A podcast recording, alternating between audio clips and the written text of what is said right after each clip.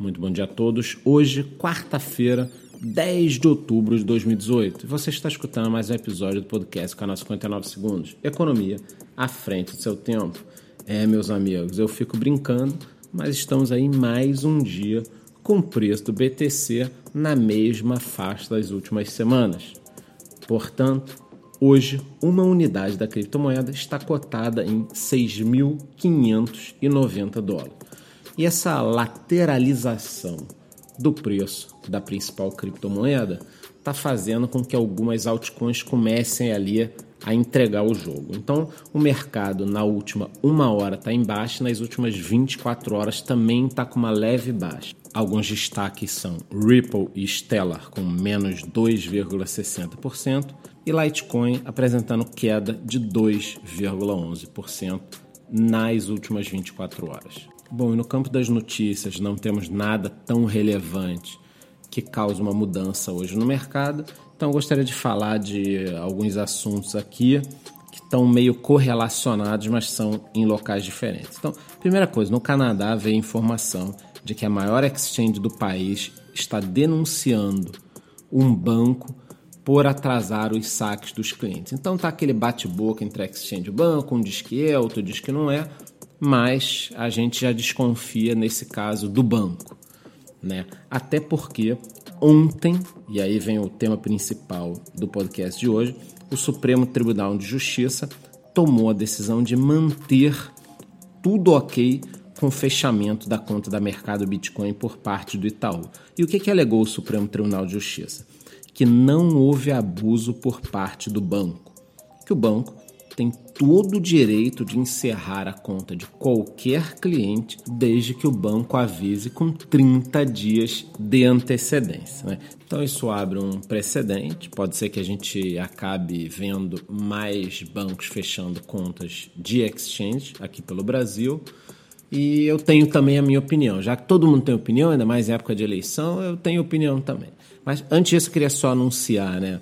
É, todo mundo está sabendo, a XP Investimentos aqui no Brasil lançou a XDEX, né, que é a exchange deles.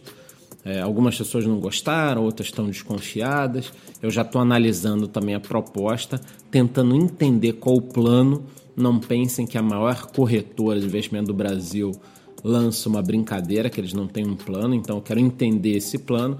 E aí, até o fim de semana, acredito que eu faça um vídeo dando todas as minhas é, análises, opiniões e pegando até a opinião do que, que a galera tá achando.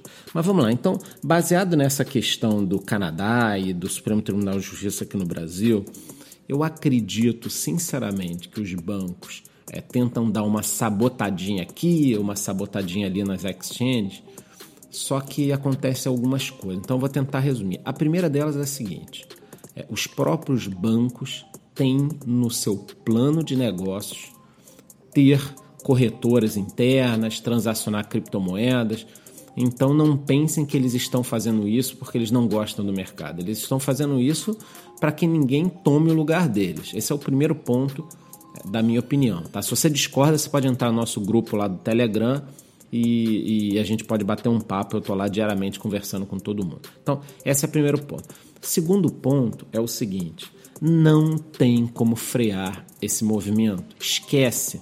Vamos imaginar que o Itaú fecha a conta de todas as exchanges, o Banco do Brasil fecha, e aí vem algum banco desses digital da vida, mais conhecidinhos, novos, ou o próprio Nubank, que tem 5 milhões de clientes, e simplesmente começa a abrir conta em várias exchanges, contas das exchanges nesse banco. As pessoas começariam a migrar para esses bancos digitais e quem perderiam são os grandes bancos. Então, eu acredito que hoje em dia você querer parar esse mercado fechando apenas as contas bancárias é como se você chegasse no gado, numa fazenda, e cercasse todo esse gado com uma cerca feita de isopor. Isso ia demorar ali um tempinho, o boi ia ficar olhando, desconfiado, mas quando ele passasse, meu amigo, não tem jeito, não tem como segurar.